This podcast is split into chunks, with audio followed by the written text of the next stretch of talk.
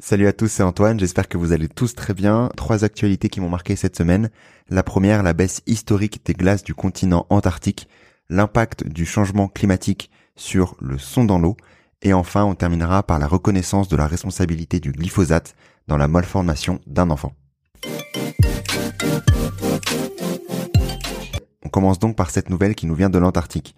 Une équipe de chercheurs a montré que plus de 40% des plateformes de glace du continent ont perdu en volume d'eau entre 1997 et 2021. Plus de 7500 milliards de tonnes d'eau douce ont été relâchées dans l'océan via ce biais, selon les estimations des scientifiques.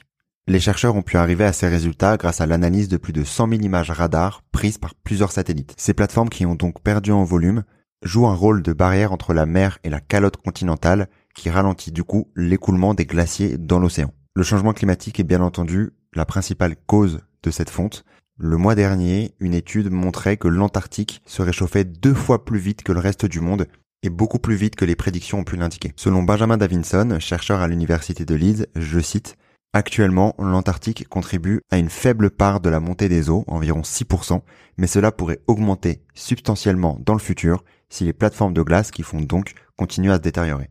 Au-delà donc de cette contribution à l'élévation du niveau des mers, la fonte de ces plateformes de glace pourrait également perturber la circulation des courants océaniques. L'arrivée d'eau douce en grande quantité rend en effet l'eau de l'océan austral moins salée et donc moins dense, elle coule donc moins facilement vers les profondeurs de l'océan, ce mécanisme qui joue un rôle crucial dans la circulation de l'oxygène et de nutriments à travers le globe.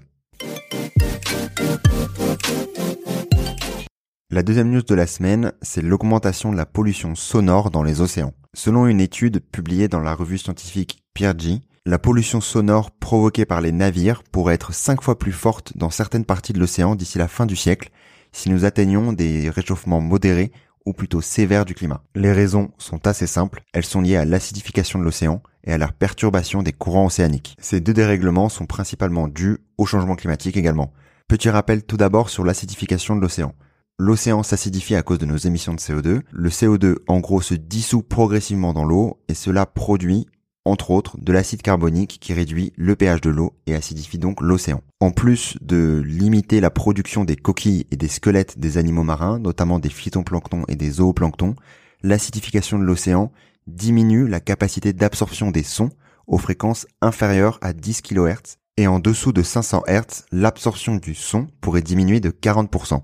Le son pourrait donc se déplacer beaucoup plus facilement dans l'eau. L'autre conséquence du changement climatique, c'est la perturbation des courants océaniques. Comme pour l'Antarctique, on en parlait juste avant, l'Arctique est également impacté par la fonte de la banquise et du Groenland. Le Gulf Stream est donc impacté par l'ajout massif d'eau froide et d'eau douce qui le dérégule. Je vous mets en lien dans la description l'explication de la glaciologue Heidi Sevestre sur ce dérèglement du Gulf Stream. Cette modification des courants marins devrait également affecter le paysage sonore des poissons, des dauphins et d'autres euh, espèces euh, océaniques. Les scientifiques anticipent que le ralentissement de cette circulation océanique pourrait créer un tunnel sonore dans les 200 premiers mètres sous la surface de l'eau. Cela permettrait au bruit généré par les navires de se propager sur de longues distances supérieures à 500 km. Par exemple, dans les régions les plus affectées, comme l'Atlantique Nord, le bruit pourrait augmenter de 7 décibels jusqu'à 200 mètres de profondeur. Une augmentation du son donc, mais quelles conséquences sur la biodiversité marine? Comme l'indique l'océanographe Luca Posanti, en l'absence d'une bonne visibilité sous-marine, les poissons et les mammifères marins communiquent principalement grâce au son. Si les poissons ne peuvent plus entendre leurs prédateurs ou si les baleines ont davantage de mal à communiquer entre elles, cela affecte donc l'ensemble de l'écosystème. On termine par une bonne nouvelle, le fonds d'indemnisation des victimes des pesticides vient de reconnaître que l'origine de la malformation du jeune Théo Gratalou avait été due à l'exposition de sa mère pendant sa grossesse aux pesticides et notamment au glyphosate. Depuis sa naissance en 2007, Théo avait dû subir 54 opérations sous anesthésie générale. Comme l'indique sa mère, il y a eu des procès gagnés aux États-Unis dans les dossiers de cancer, mais c'est une première pour les malformations. Malheureusement, cet herbicide s'apprête à être réautorisé en Union européenne. Pour rappel, le glyphosate, donc cet herbicide, est classé cancérogène probable par l'OMS depuis 2015. J'en parlais justement dans l'une des premières éditions des news de la semaine. Le projet de loi porte sur la réautorisation du glyphosate pour les dix prochaines années.